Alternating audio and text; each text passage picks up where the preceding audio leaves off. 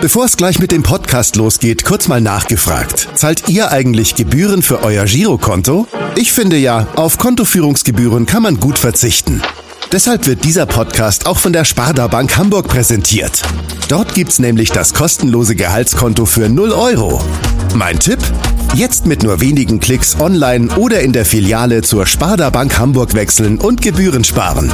Und nun geht's los mit dem Podcast. Präsentiert von der Sparda Bank Hamburg. HSV. Wir müssen reden. Der Abendblatt-Podcast rund um den Hamburger Sportverein. Herzlich willkommen zu unserem Abendblatt-Podcast HSV. Wir müssen reden. Heute ist Montag, der 17. August. Mein Name ist Kai Schiller und bei unserer heutigen Plauderei begrüße ich nach seinem Kurzurlaub ganz herzlich meinen Abendblatt-Kollegen Henrik Jakobs. Moin Henrik. Moin Kai. Und zum anderen begrüßen wir ganz herzlich einen Gast, den wahrscheinlich jeder in der HSV-Community schon einmal gehört hat und sollte es da draußen dann doch den ein oder anderen Menschen geben, der seine Stimme nicht kennt, dann hätten wir bei unserer heutigen Vorstellung mal eine kleine Kostprobe von einem Hamburger Jung. Ich will die Schale auf dem Rathausmarkt, denn ich bin stolz auf meine Heimat und zwar Tag für Tag. Ich bin ein Hamburger, Hamburger, Hamburger, Junge, Junge. Ich hab, ich hab Heimweh nach zu Haus. Ohne Hamburg, meine Heimat, halte ich es nicht lange aus. Doch was machen wir nicht alles für unseren Verein? Holzen von der Tanke und vom Arzt einen gelben Schein. Lassen Frau und Kind zu Hause, trotzdem niemals allein. Ja, okay, wir haben einen Schaden, doch dann soll das halt so sein. Denn wir leben und wir fühlen und wir bangen und wir glauben, sehen das gleiche Spiel wie ihr, halt nur mit anderen Augen. Hamburg ist die Perle, auf die wir schon immer bauten. Ihr habt runde Pupillen, wir haben schwarz-blaue Rauten. Heute ist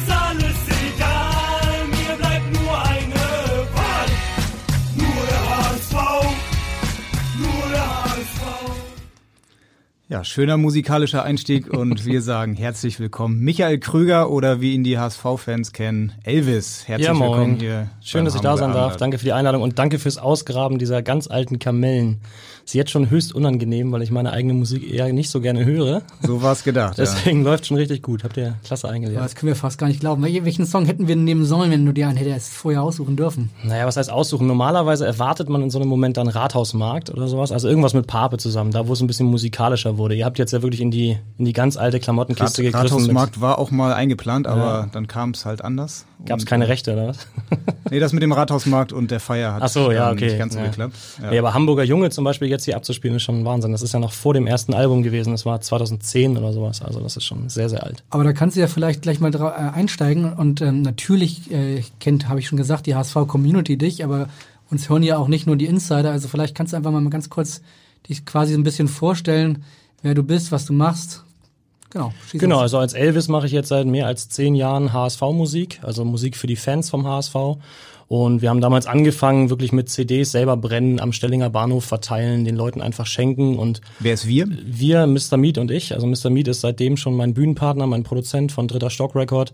Seitdem sind da fünf Alben entstanden in diesem HSV-Kosmos, die wir jetzt tatsächlich auch mit Michi Wendt von Abschlag, den kennen wahrscheinlich viele, über die Plattenfirma dann vertrieben haben. Mittlerweile machen wir das alles selbst über Dritter Stock Record, den Vertrieb und so weiter. Und ähm, ja, es ist immer größer geworden. Wir haben 2011 das erste HSV-Album rausgebracht mit einer von euch damals und sind seitdem gefühlt in jedem Dorf, in jeder Kneipe, auf jedem Tresen gewesen, sagen wir immer. Und ähm, ja, hat sich so entwickelt. Das ist irgendwie so ein Selbstgänger geworden. Das passt ganz gut. Ich mache gerne Musik und ich bin HSV-Fan durch und durch.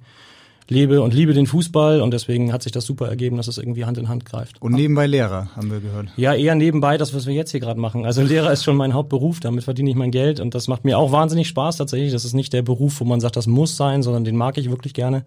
Aber das ist natürlich die Hauptargumentation äh, und die Haupt, das Hauptaugenmerk meines Lebens und daneben kommt halt Musik und der HSV und das, das zu verbinden macht es dann wieder einfacher. Dann sind es nämlich nur noch zwei Hobbys und nicht mehr fünf. Aber was sagen denn deine Schüler? Also die wissen ja wahrscheinlich, dass du Elvis, der HSV-Rapper bist. Also äh, sprechen die dich an, finden die das cool, machen die sich lustig oder wie sind die Reaktionen in der Schule? Naja, weil es eben der HSV ist, ist es dann, wenn eine Reaktion kommt, eher das lustig machen tatsächlich. Aber es ist wie bei allen anderen Sachen auch. Es ist eine Woche spannend und danach gibt's ein neues Thema. Also das findet ein Schüler irgendwann raus. Dann kommt man in die Klasse, auf dem Smartboard läuft irgendwie, wie gesagt, Rathausmarkt oder irgendwas und alle kichern ein bisschen. Und dann ist es aber auch nächste Woche wieder in Ordnung. Und ich bin an der Schule in Eimsbüttel, wo hauptsächlich ähm, Schülerinnen und Schüler des Stadtteilvereins äh, sind sozusagen, also die dem anderen Verein eher die Daumen drücken in Hamburg. Von daher, wenn, dann kommt eher die Ironie oder der Sarkasmus hervor, aber auch das finde ich ganz gut. Man kann sich so ein bisschen reiben da dran und das bildet ja auch auf eine gewisse Art und Weise. Absolut. Vielleicht kannst du mal erklären, wie der Name Elvis entstanden ist.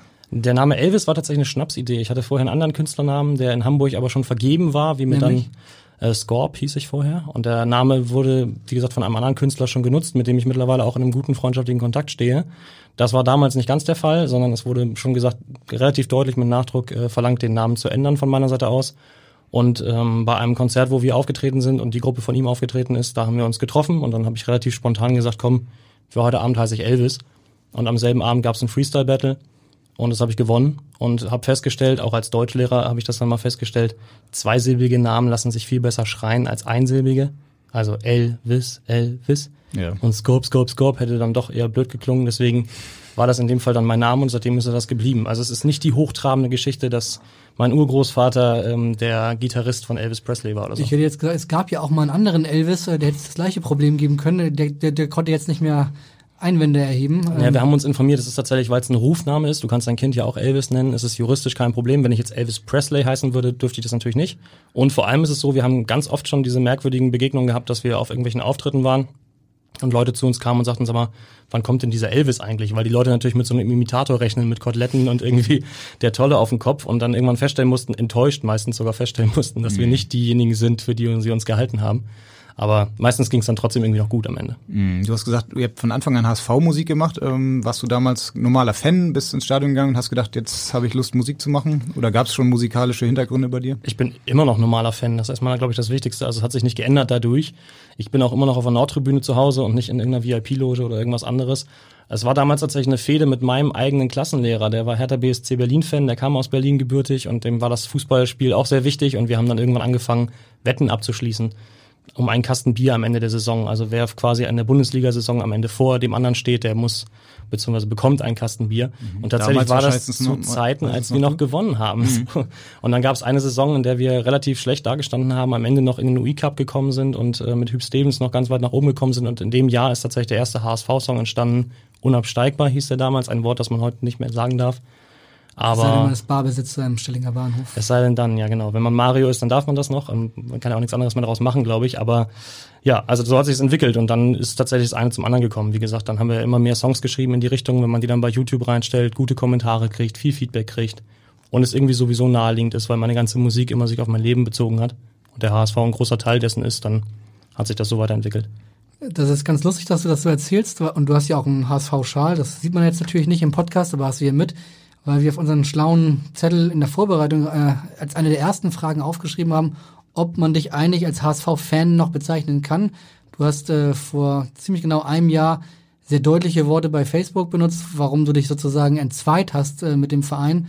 Und äh, wir kennen uns ja und ich war mir jetzt aber selber nicht ganz sicher, ob das sich sozusagen wieder äh, das Verhältnis äh, angenähert hat und es immer noch eine Liebesbeziehung ist oder nicht. Und vielleicht kannst du mal ganz kurz berichten, was da los war und wie der aktuelle Stand ist. Ja, es sind so mehrere Sachen. Also auf der einen Seite, was immer bleiben wird, und das steht auf dem Schal, den man jetzt natürlich nicht sehen kann, ist eben, dass ich Fan der Fans bin.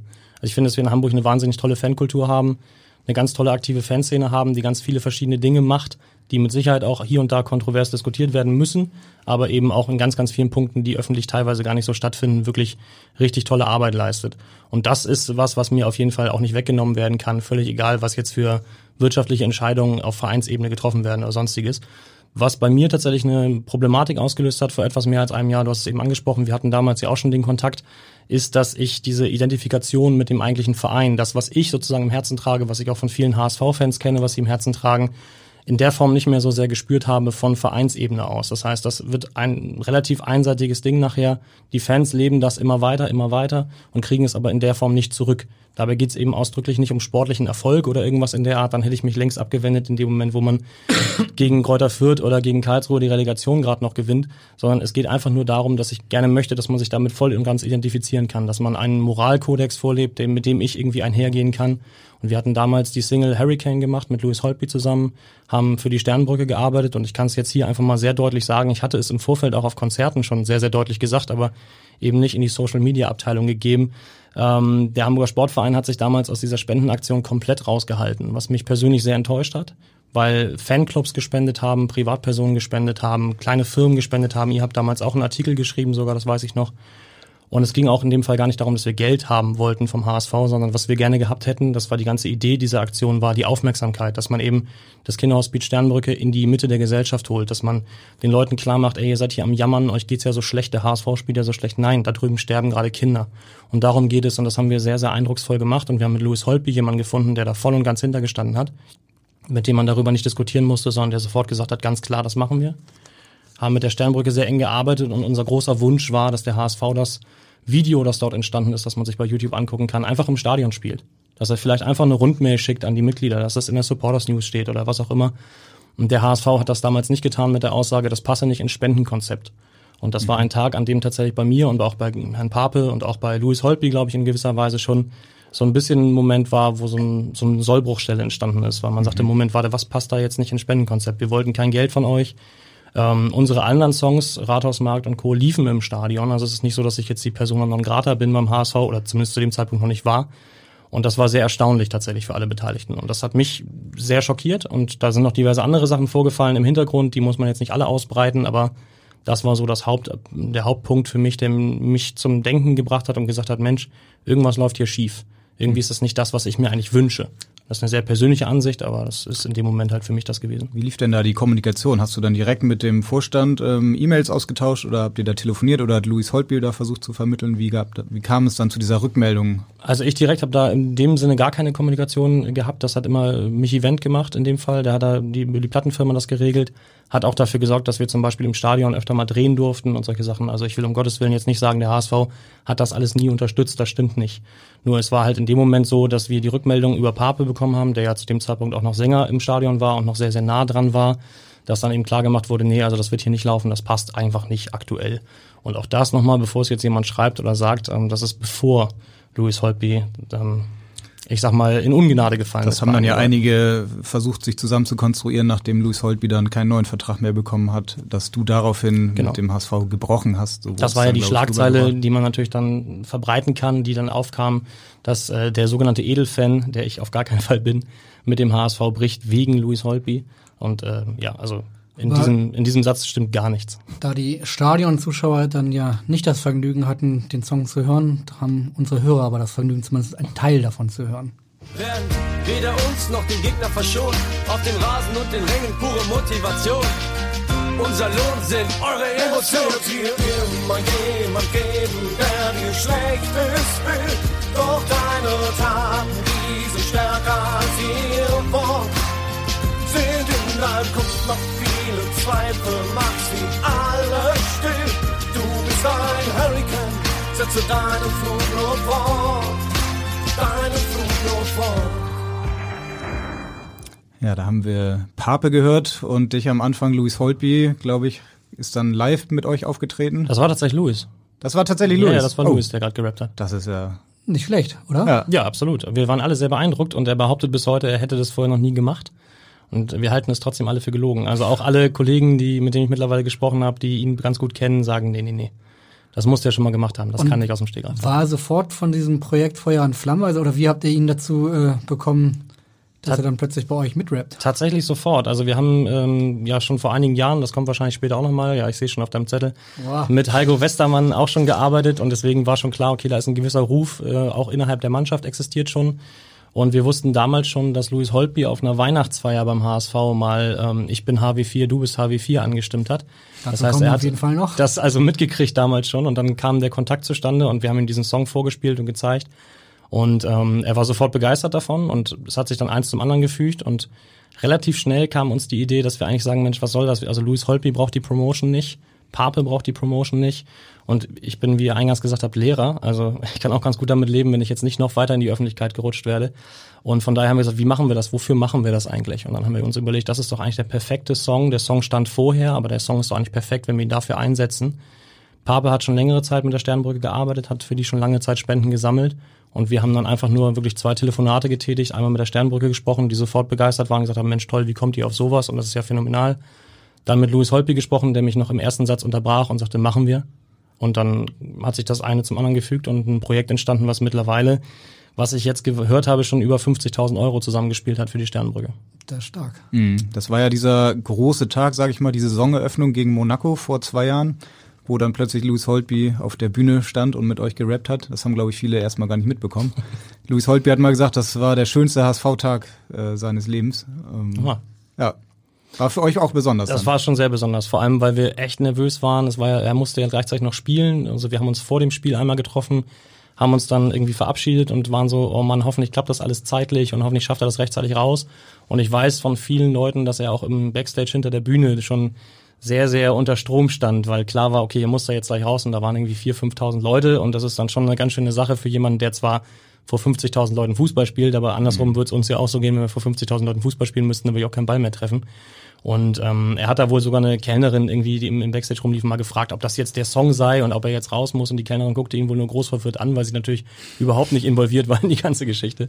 Und es hat aber alles phänomenal geklappt und hat wirklich Spaß gemacht, muss man sagen. Und das ist eben auch so ein Punkt gewesen, wenn man ein Jahr später dann an dem Punkt steht, wo dann äh, so Sachen laufen, wo man auf einmal nicht mehr merkt, Mensch, das ist eigentlich nicht mehr das, dieser Spaß dahinter, nicht mehr diese Identifikation dahinter, dann fängt man an zu zweifeln. Und ich glaube, weil du vorhin gefragt hast, ob man eigentlich noch HSV-Fan sagen kann, ich glaube, das bleibt man sowieso sein Leben lang. Die Frage ist nur, ob der HSV von jetzt noch der HSV ist, wie ich ihn mir wünsche. Und ich bin immer so jemand, der denkt, je mehr ich etwas liebe, umso eher muss ich es auch kritisieren, wenn es was nicht so läuft, wie ich mir das vorstelle. Weil man kann natürlich was wegschmeißen, aber es ist wie in einer Beziehung letzten Endes. Also wenn die erste Krise kommt, kann ich natürlich sagen, dann gehe ich jetzt äh, Rasenballsport gucken, aber ich kann es halt auch lassen und versuchen, das zu reparieren und das kleine Teilchen für mich zumindest so zusammenzusetzen, dass ich mich wieder wohler damit fühle. Wo- Wobei, äh, wie so häufig ist ja der HSV von vor einem Jahr auch nicht mehr der HSV von heute. Das ist ja beim Ganz HSV genau, ja. meistens der Fall. Hat sich denn aus seiner Sicht etwas zum Besseren gewendet oder ist es eigentlich gleichbleibend mit so einem, hm, weiß nicht mehr, ob das mein HSV ist, so wie ich ihn mir mal vorgestellt habe und wie, wie ich in Liebe gefallen bin. Also was sich auf jeden Fall verbessert hat im vergangenen Jahr ist die ähm, Story um Bakary Yatta, muss ich sagen. Die hat mir persönlich wieder den Glauben dahin zurückgegeben, dass man, wenn es drauf ankommt, wirklich zusammensteht in diesem Verein, dass man ein klares Statement abgeben kann, dass auch die Fans da irgendwie sehr, sehr stark zusammengerückt sind, dass man wirklich gemerkt hat, man steht da irgendwie wie ein Mann hinter einer Sache und lässt sich da auch nicht beirren und nicht vom Weg abbringen. Ich glaube, der HSV von vor einigen Jahren, ohne da jetzt Leuten zu nahe zu treten, hätte eine Verletzung vorgeschützt und hätte Bakariata erstmal aus dem Spielbetrieb rausgenommen, hätte natürlich auch ein Statement gegeben, dass das alles Quatsch ist und dass man da voll hinter dem Mann steht und so. Und trotzdem hätte der wahrscheinlich kurz darauf irgendwie eine leichte muskuläre Probleme gehabt und erstmal nicht mehr gespielt, alleine schon damit man die Punkte am Ende nicht verliert, falls ein Einspruch Erfolg hat. Da muss ich sagen, habe ich einen großen Respekt vor, weil das auch heutzutage umso wichtiger ist, dass man eben da eine klare Kante zeigt, ein klares Statement abgibt. Das haben alle Verantwortlichen in dem Moment getan. Das war für mich ein guter Schritt in die Richtung, wo ich mir das vorstelle, wie der HSV meiner Meinung nach sein sollte.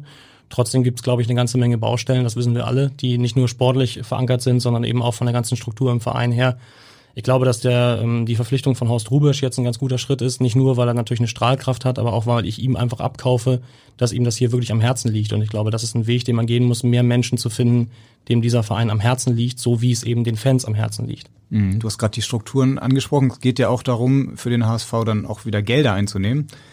Kai hat gerade heute im Hamburger Abendblatt darüber berichtet, äh, wie auch schon ja häufiger thematisiert wurde, dass äh, möglicherweise die 24,9 Grenze bald nochmal ja, gekippt werden muss, damit der HSV weitere Anteile verkaufen wird. Wenn du, bist du selbst Mitglied eigentlich? Ich bin tatsächlich kein Mitglied, nein. Ja. Wenn du es wärst, würdest du dafür stimmen oder dagegen?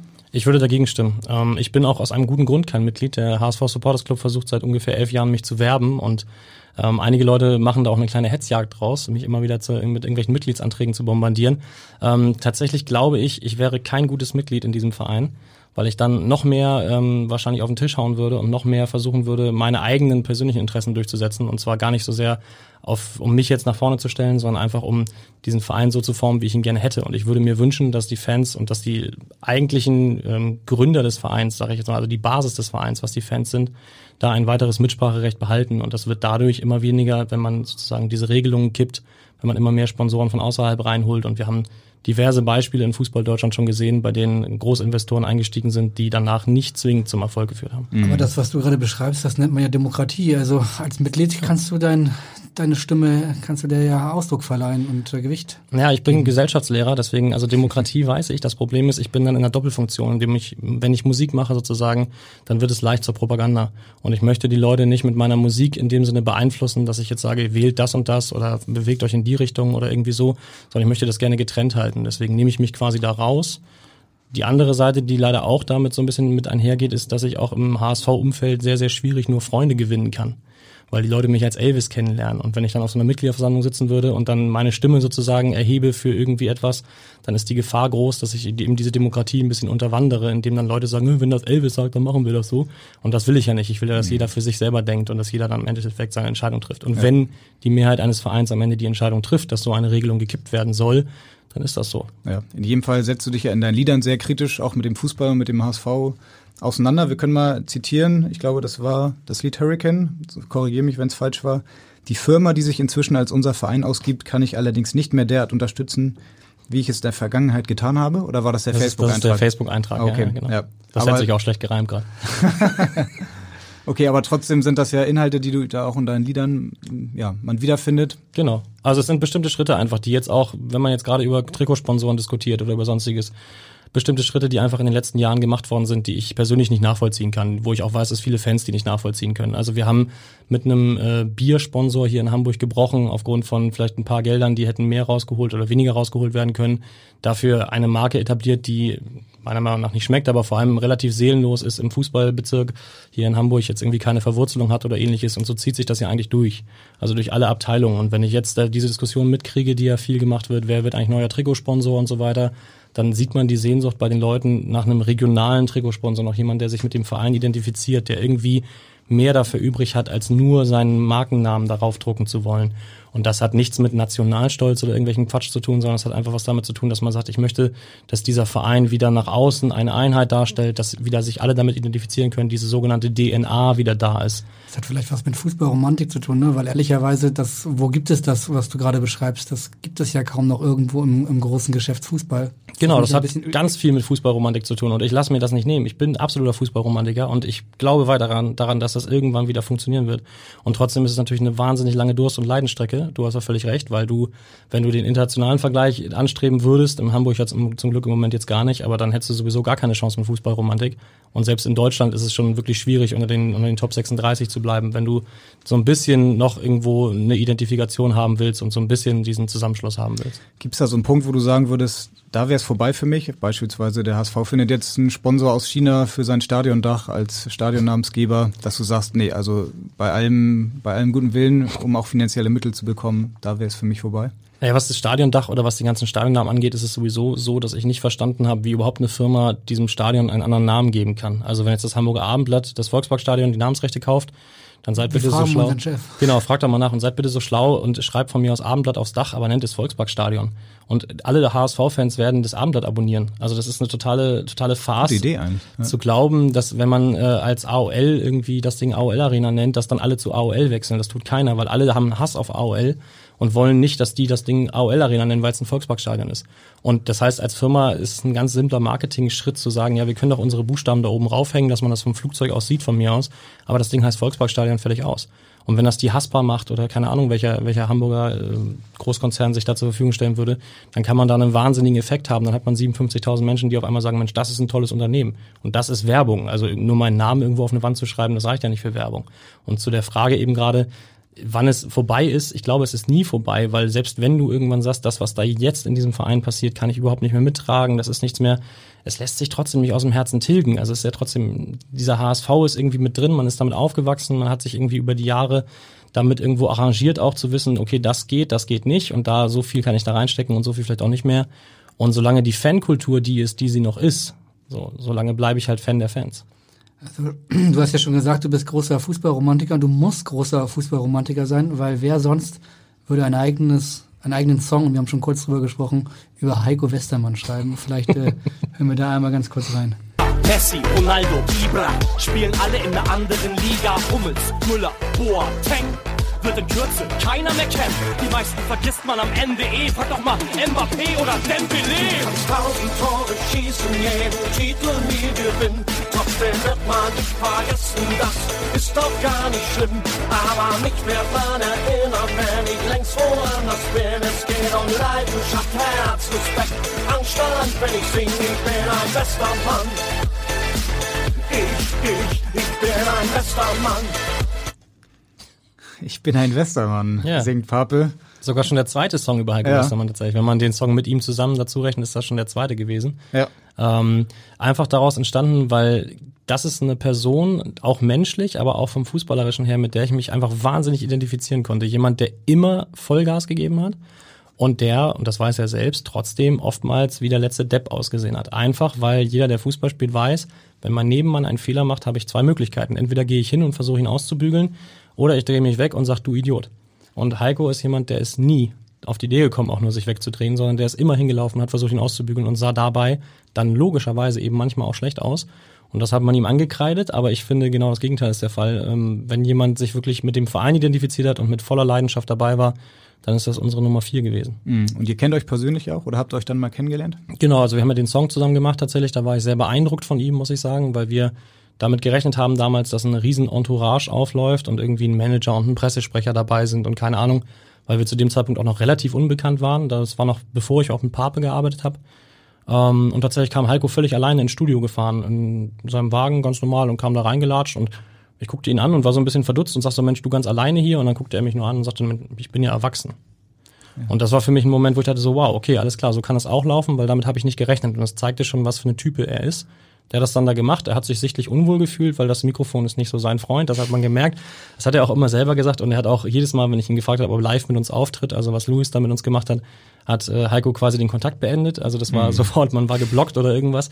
Aber wir haben einen ganz guten Kontakt. Ich habe ihn mal in Amsterdam besucht, als er da gespielt hat bei Ajax und war mit ihm da im Stadion. Und ja, wir sind regelmäßig noch in Kontakt und er macht ja auch seinen Weg tatsächlich, das muss man Jetzt, sagen. jetzt erinnere ich mich sogar wieder, dass wir damals auch darüber berichtet haben, als er dann Ja, kann ich mir vorstellen. sich ja. als Rapper versucht hat. ja. Und das Lied eben Westermann äh, kam dann später noch dazu. Genau, das ist jetzt vom Fan der Fans Album tatsächlich und nochmal, um das klarzustellen, also das HW4-Lied damals wurde von vielen dann mehr so als so ein Ballermann-Ding irgendwie aufgenommen. Ist trotzdem noch ein Song, den wir live wahnsinnig gerne spielen und der auch live funktioniert. Also wenn da 4.000, 5.000 Leute stehen und alle die vier formen und nach oben halten, das, äh, wir schicken Heiko regelmäßig Videos von den Auftritten, um ihn so ein bisschen nochmal zu pushen und zu zeigen, guck mal, so bist du in Erinnerung geblieben.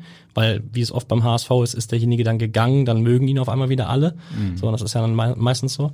Und der Westermann-Song, der jetzt auf dem Fan der Fans-Album war, dem letzten Album von Pape und mir, ist einfach nochmal eine Hommage daran, nochmal klarzustellen, Mensch, guck mal, wer redet jetzt noch über irgendwie den und den und den und den, sondern wir in Hamburg, wenn wir, wir sitzen jetzt hier wieder im Raum und reden halt über Heiko Westermann und da gibt's halt hundert andere Spieler, die vielleicht erfolgreicher, vielleicht besser Fußball gespielt haben, aber es ist eben eine Identifikationsfigur gewesen. Wir reden nicht nur über Heiko Westermann, wir lassen auch Heiko Westermann reden. Oha, oha.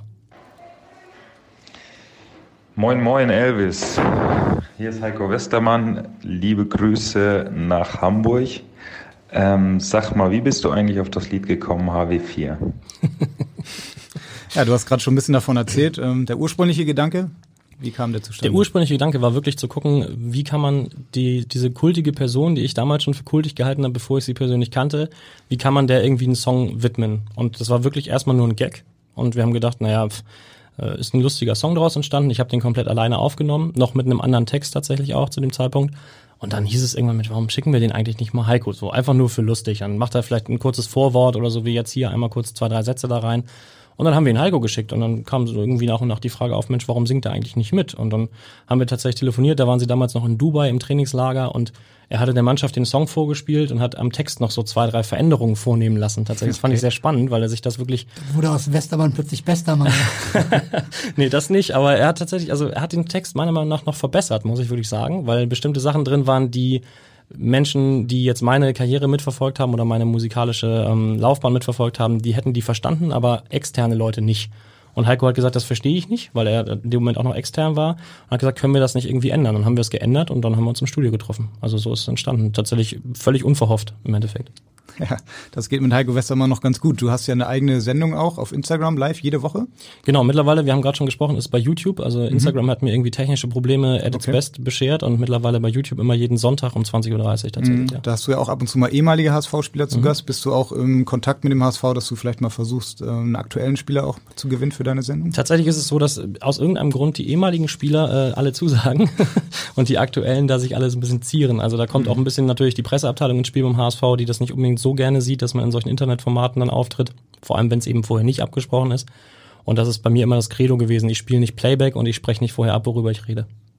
Okay, da kann ich mir vorstellen, dass der HSV das dann.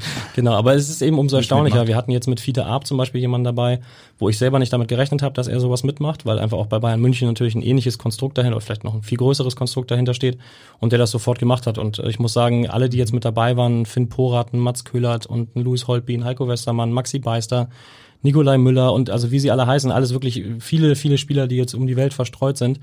Unfassbar sympathisch. Auch das hat mir so ein bisschen, was du vorhin sagtest, den Glauben zurückgegeben. Diese Fußballromantik, von der wir immer sagen, ja, es gibt's nicht mehr. Ich glaube doch. Ich glaube auch viele Fußballer sind noch genau so. Und man muss halt nur gucken, dass man in diesem ganzen Kommerzsystem, was drumherum gebaut wurde, irgendwie noch so seine Lücken schafft, wo man das auch mal ausleben kann und rauslassen kann. Wie lief denn das bei Fiete? Musstest du da den FC Bayern nochmal fragen oder hast du ihn einfach direkt kontaktiert und dann? Ich weiß gar nicht mehr, wer hatte denn Zusage. vorher, irgendjemand war vorher bei mir im Stream aus der zweiten Mannschaft vom HSV, ich glaube auch ehemals, ich glaube es war sogar Mats Köhler, der vorher da war und der einfach nur gesagt hat, Mensch, hier war Fiete Ab, lad ihn doch mal ein. Ich frage immer am Ende so, ja, wen könntet ihr empfehlen, wen, wen würdet ihr in diesen Stream mal reinschicken? Und immer auch ein bisschen in der Hoffnung, dass derjenige dann sagt, ah, ich frage den mal an oder so, also so ein bisschen so ein Schneeballsystem daraus zu bauen. Und tatsächlich habe ich dann Fiete Ab bei Instagram angeschrieben und der hatte offensichtlich diesen Stream gesehen und hat gesagt, ja, Digi, machen wir. Das war so die erste Antwort. Und dann ging es halt nur noch darum, wann machen wir das und wie lange hält er seinen Hund in die Kamera. So, das waren so die Fragen. Aber für der Ab hat jetzt nicht Robert Lewandowski als nächsten Gast vorgeschlagen. Nee, das tatsächlich nicht, leider, nee. Wäre sonst auch schön gewesen. Ja, ich vor allem, ich baue ja immer noch darauf, dass eines Tages Max Kruse dabei ist. Wir haben mehrere Leute auf ihn angesetzt. Ich habe eine Wette laufen mit jemand anderem, der auch im Stream zu Gast war, wer Max Kruse zuerst in einen Stream bekommt.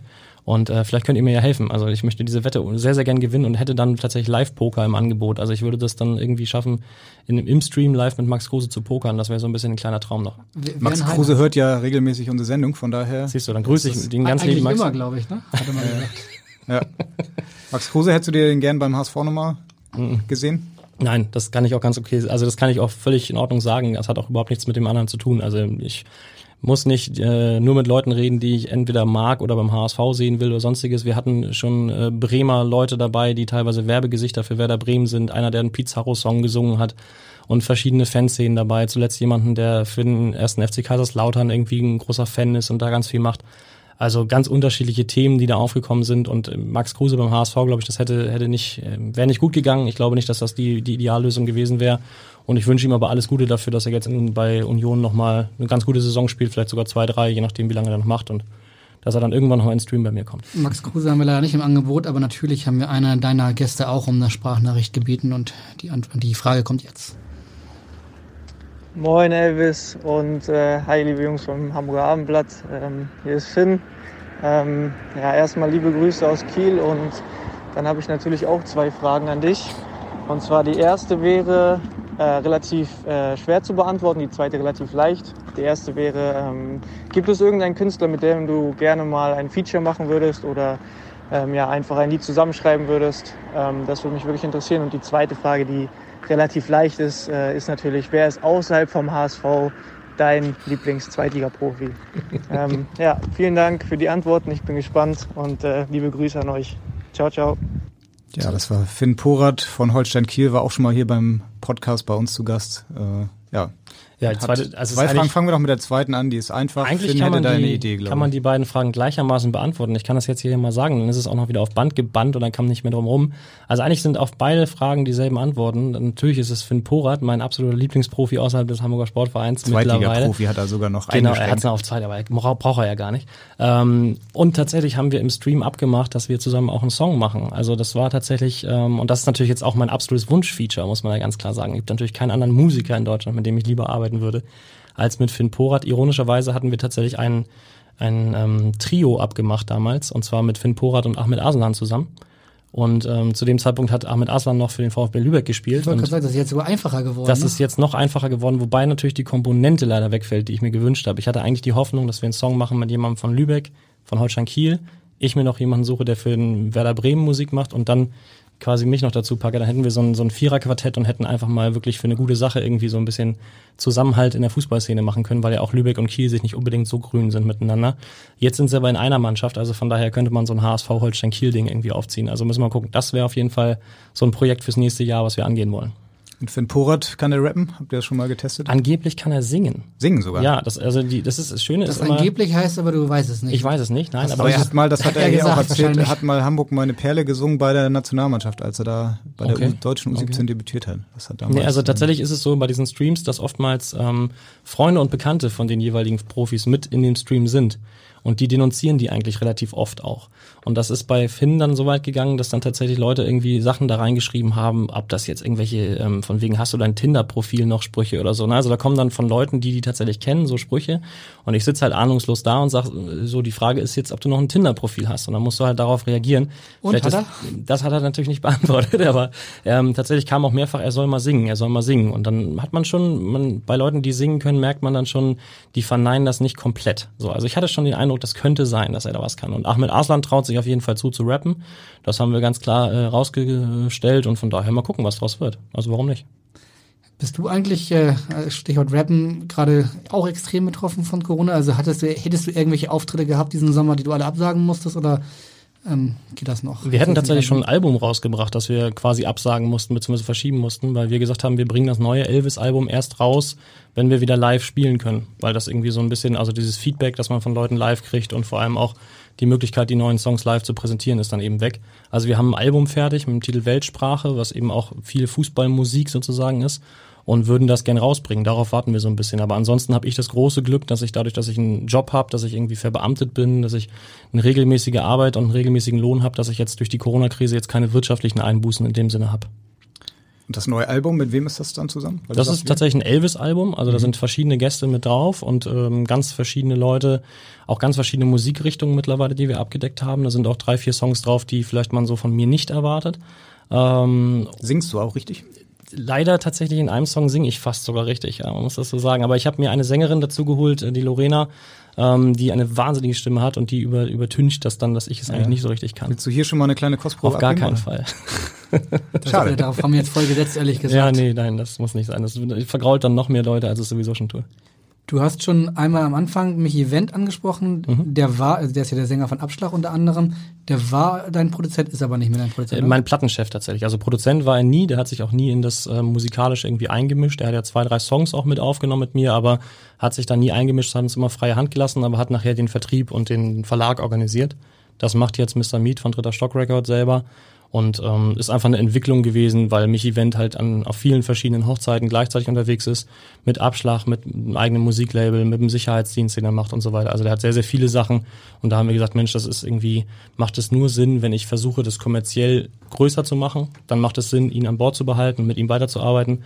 Und wir haben uns entschieden, dass das nicht unser Ziel ist, dass das nicht der Grund ist, warum wir Musik angefangen haben zu machen und auch jetzt nicht mehr machen.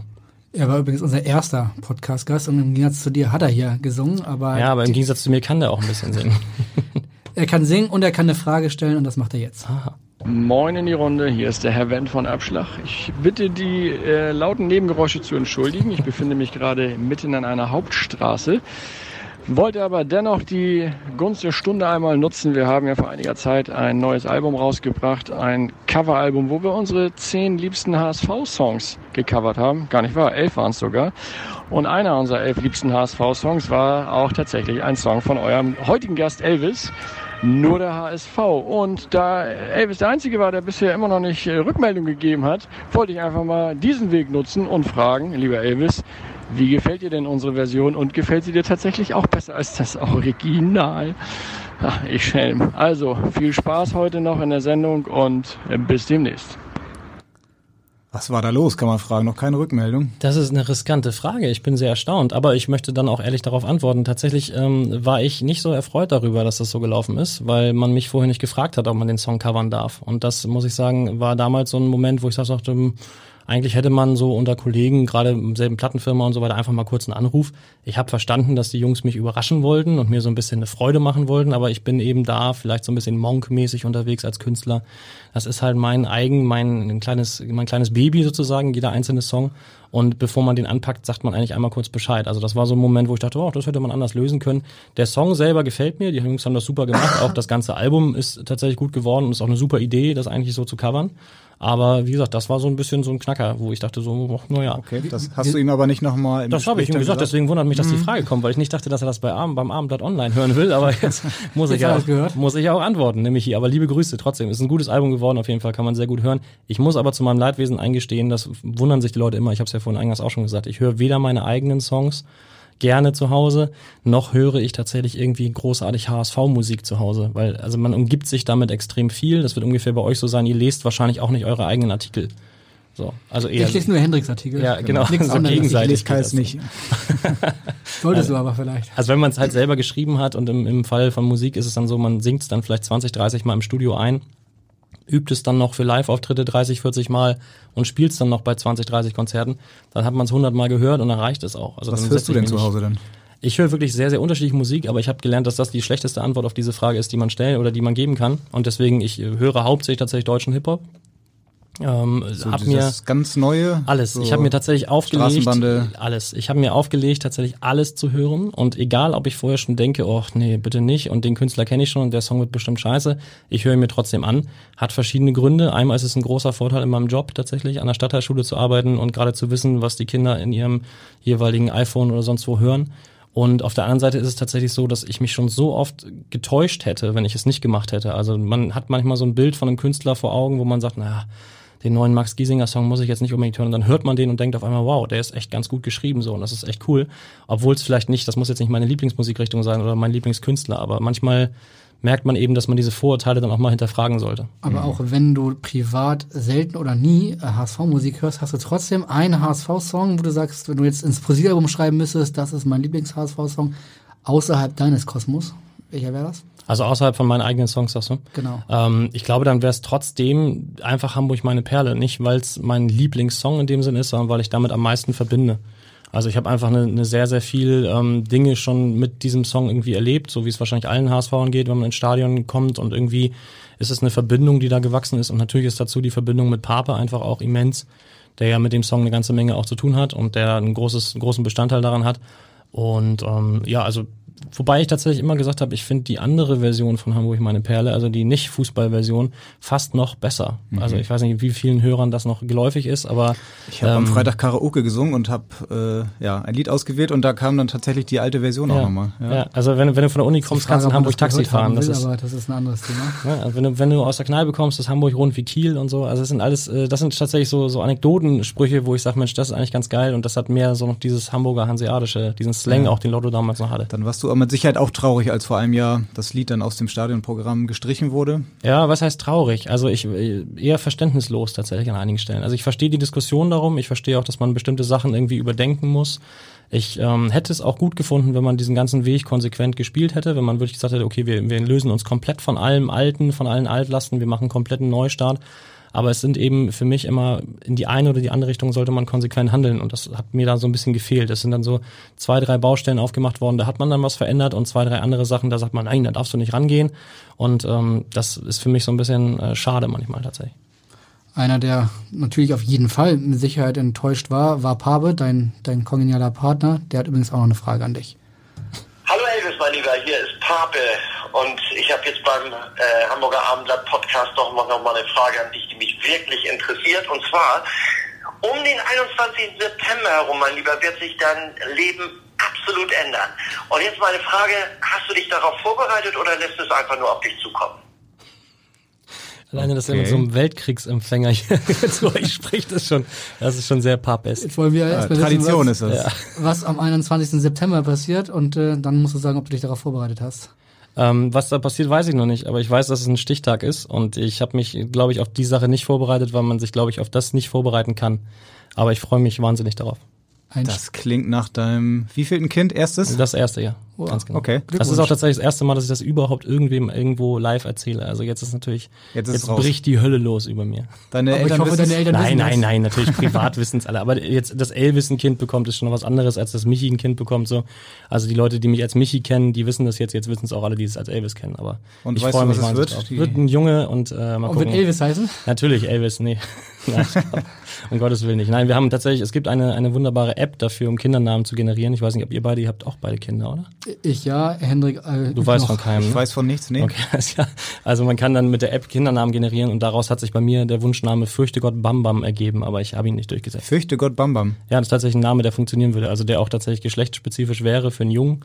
Und Fürchte Gott kannst du im bayerischen Sektor auch heißen. Jetzt sitzen wir nicht im bayerischen Sektor, aber es reicht fürs Amt, aber es hat sich nicht durchgesetzt. Viele meiner das würde das Freunde- Amt äh, genehmigen. Das Wahrscheinlich ja, ja. Ich fürchte nur, dass wahrscheinlich deine Frau mit Fürchte Gott nicht so ganz einverstanden ist. Mit aber beiden Teilen nicht. Es war auch eher ein Scherz, aber tatsächlich gibt es Freunde von mir, die wahrscheinlich diesen Namen durchziehen werden bis zum 18. Geburtstag oder so. Stark.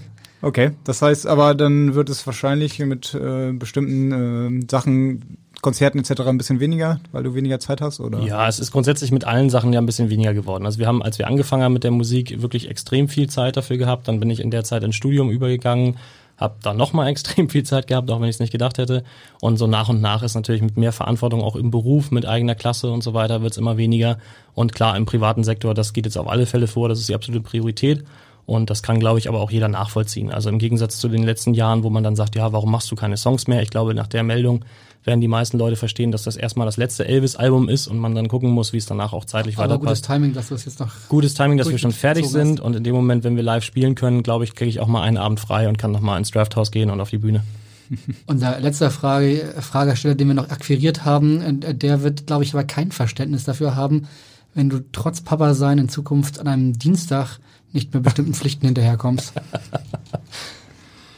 Hallo Elvis, grüß dich. Hier ist Wolfgang Schillings, Mannschaftsarzt vom HSV und dein Mitspieler bei unserer illustren wöchentlichen Hallenkick-Runde. Zwei Fragen hätte ich an dich. Das erste, Dienstag, nächster Spieltermin abends bei uns in der Halle und äh, leider kollidiert ja mit dem Champions League Halbfinale. Deswegen die Frage an dich, lieber auf Kreisliga-Niveau selber spielen oder passiv konsumieren auf internationalem Niveau? Zweite Frage. Du bist ja sowohl als Lehrer wie auch als Musikmacher immer in der Position des Dirigenten. Deswegen die Frage an dich, wie du deine Rolle auf dem Platz siehst, auch als Dreh- und Angelpunkt und Verteiler. Oder haben wir, deine Mitspieler, das vielleicht nur falsch gedeutet? Viel Spaß noch euch. Bis dahin. Ciao, ciao.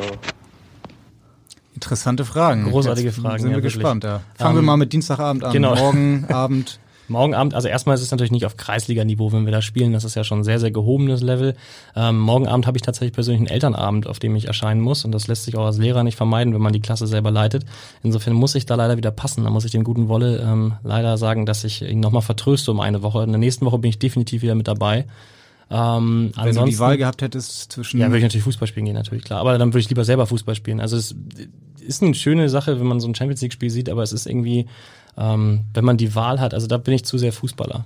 Wenn man die Wahl hat, selber zu kicken, dann würde ich eigentlich immer selber kicken, außer wenn der HSV jetzt dieses Champions League-Spiel bestreiten würde, dann wäre es eine wirkliche Jahr. Problematik. Ja, genau. Hast du mal selbst im Verein gespielt? Auch? Ja, ich habe tatsächlich zehn Jahre lang Fußball gespielt im Verein, also Wo? zwischen ähm, unterschiedlich tatsächlich. Also ich habe in Langenhorn angefangen, beim SC Langenhorn, ähm, beziehungsweise habe vorher noch bei TuS Alzertal gespielt und nachher war das ein Verein, TuS Alzertal, also Scala dann ja, äh, SC Langenhorn, Alzertal und so weiter. Hab tatsächlich ein kurzes Inter Intermezzo auch mit dem HSV gemacht, ähm, aber sehr erfolglos und auch sehr spaßlos in dem Moment tatsächlich, weil man irgendwann ähm, kommt man halt an diesen Punkt, wo man sagt, ja, willst du jetzt hier mehr, willst du jetzt versuchen, dann musst du aber viermal die Woche trainieren und dann musst du eben auch in die erste Mannschaft hoch. Das heißt U11, U12, was war das? Dann Nee, musst du in die erste Mannschaft hoch, das heißt das, dann musst du in die Zweitligamannschaft hoch, oder? nein, nein. Aber es ist ja im Jugendbereich so, dass du, also gerade in den Jugendbereichen, wo ich jetzt war, da war es immer noch so, bei, bei Alzertal Langhorn hatten wir nachher irgendwie, glaube ich, vier Mannschaften in dem, in dem Jahrgang oder sowas. Und ich war halt immer in der zweiten Mannschaft und war immer auf dem Sprung, dass ich hätte machen können, wenn ich wollte. Aber ich wollte nicht, weil zweimal die Woche Training und am Wochenende spielen und vor allem mit meinen Jungs zusammen zocken können, das war halt mir wichtiger, als jetzt zu sagen, da sind jetzt 12, 13, 14 neue Leute, die ich gar nicht kenne und die halt hier einfach nur auf Leistungen und Ellbogen rausspielen. Ähm, also es hat mir immer sehr viel Spaß gemacht und aufgehört habe ich es tatsächlich dann, weil klar geworden ist, ich habe in der letzten Saison, die ich gespielt habe, zweimal unfassbares Glück gehabt, dass keine, keine Langzeitschäden entstanden sind. Ich habe bis dahin keinen einzigen Knochenbruch gehabt, ich habe keine schwerwiegenden Verletzungen gehabt, ich habe immer verletzungsfrei gespielt, zehn Jahre lang. Und ähm, hat mir aber mitgeteilt, nachdem ich auf dem, auf dem Feld irgendwann lag und wieder wach geworden bin, dass das ganz knapp zwischen Querschnittslähmung und eben nicht war.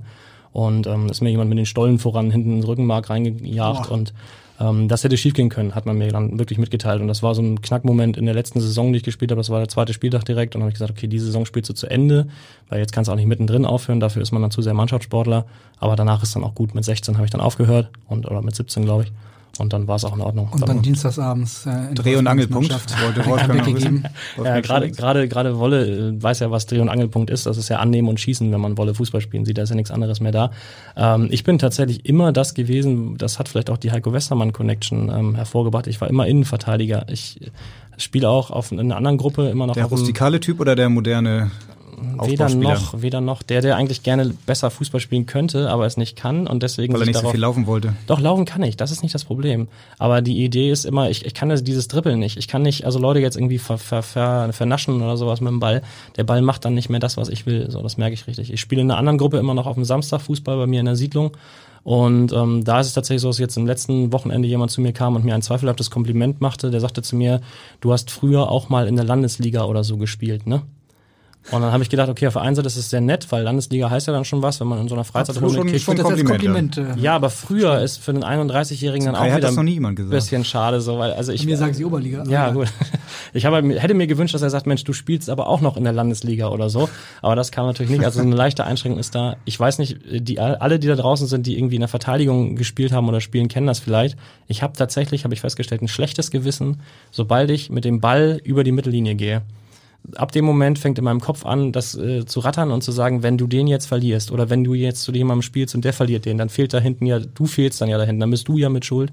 Und deswegen ist immer so, wenn ich ausnahmsweise mal den Raum kriege, den Platz zu haben, nach vorne zu gehen, dann äh, muss ich ganz viel aufpassen, dass mein Kopf nicht anfängt zu rattern und zu sagen, ja, spiel mal lieber ganz schnell weg und lauf wieder nach hinten. So, das ist so dieser Instinkt, man muss wieder nach hinten, du musst eigentlich verteidigen. Das ist geht dann. Dienstagabends in der Halle wahrscheinlich besser, da ist das Feld nicht so lang. Genau, das an. Feld nicht so lang, aber dafür sind die Mitspieler natürlich auch bei weitem kompetenter. Ja, das wird Wolfgang Schillings, der Mannschaftsarzt des HSV, sicher gerne hören. Ja.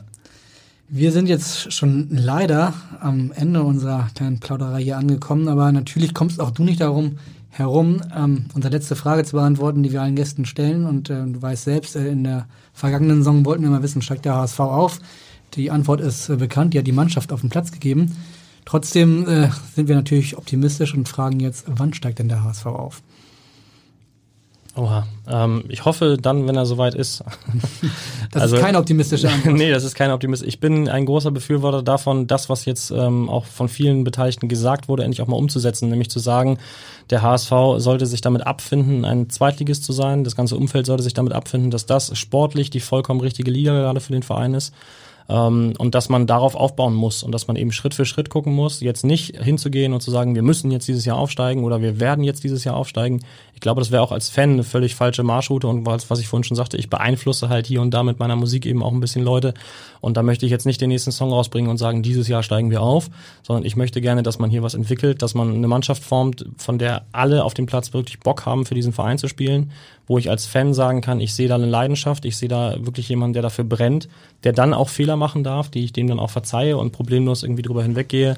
Und die Mannschaft, wenn die das, wenn die das auf den Platz bringt und dann meinetwegen im oberen Drittel der Tabelle ankommt oder zumindest in der oberen Hälfte der Tabelle, dann kann ich mich mit dem Verein wunderbar identifizieren, mit dieser Truppe wunderbar identifizieren und dann stellt sich der Erfolg am Ende des Tages wahrscheinlich von selbst ein. Vielleicht nicht in diesem Jahr, vielleicht nicht im nächsten Jahr, aber ich finde, man muss diesen Weg endlich mal kontinuierlich gehen, der hier immer wieder gepredigt wird, aber am Ende dann in dem Moment, wo irgendein Stürmer auf dem Markt ist, der eigentlich nicht ins Anforderungsprofil Zum Beispiel passt. Simon Terodde. Ich wollte es nicht sagen, aber, Aber der passt dann, ins Anforderungsprofil. Ja, weiß ich nicht, ob der ins Anforderungsprofil passt. Also wenn, wenn er wirklich bereit ist, auf dieses ganze nicht. Geld zu verzichten, was man ihm so anschreibt, dann ist das schon ein klares Statement dafür, dass er vielleicht wirklich Bock hat, hier zu spielen. Ich will ihm da auch nicht zu nahe treten.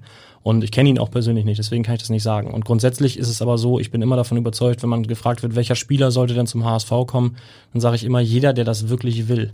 Und zwar nicht, weil er hier Geld verdient und nicht, weil irgendwie die Stadt so schön ist und weil wir ein tolles irgendwie ähm, Erholungsbecken im Stadion haben, sondern weil er wirklich Bock hat, für diesen Verein, für diese wahnsinnigen Fans zu spielen. Und das wäre mein Wunsch, dass man hier irgendwann wieder elf Leute auf dem Rasen hat. Woher die kommen, völlig egal. Wichtig ist, dass sie sich mit dem HSV identifizieren. Ob Simon Terodde Bock hat, wirklich Bock hat, für den HSV zu spielen, werden wir wahrscheinlich schon bis zu unserer nächsten Folge kommenden Montag äh, wissen. Auf jeden Fall für heute war es das erstmal. Ganz, ganz, ganz lieben Dank, Elvis, dass du dir die Zeit genommen hast. Sehr gerne, freut mich. Danke auch Und von mir. In der nächsten Woche haben wir dann einen Gast, über den hast du noch keinen Song gemacht, aber der hat auf jeden Fall schon mal zusammen mit Luis Holtby und mit Heiko Westermann in der Nationalmannschaft gespielt. Also er hätte es verdient gehabt, dass du einen Song über ihn machst, aber wer das ist, das sagen wir dann nächste Woche. Bis dahin, äh, bei uns heißt es immer, in Hamburg sagt man Tschüss und bei uns heißt das Auf Wiederhören. Tschüss.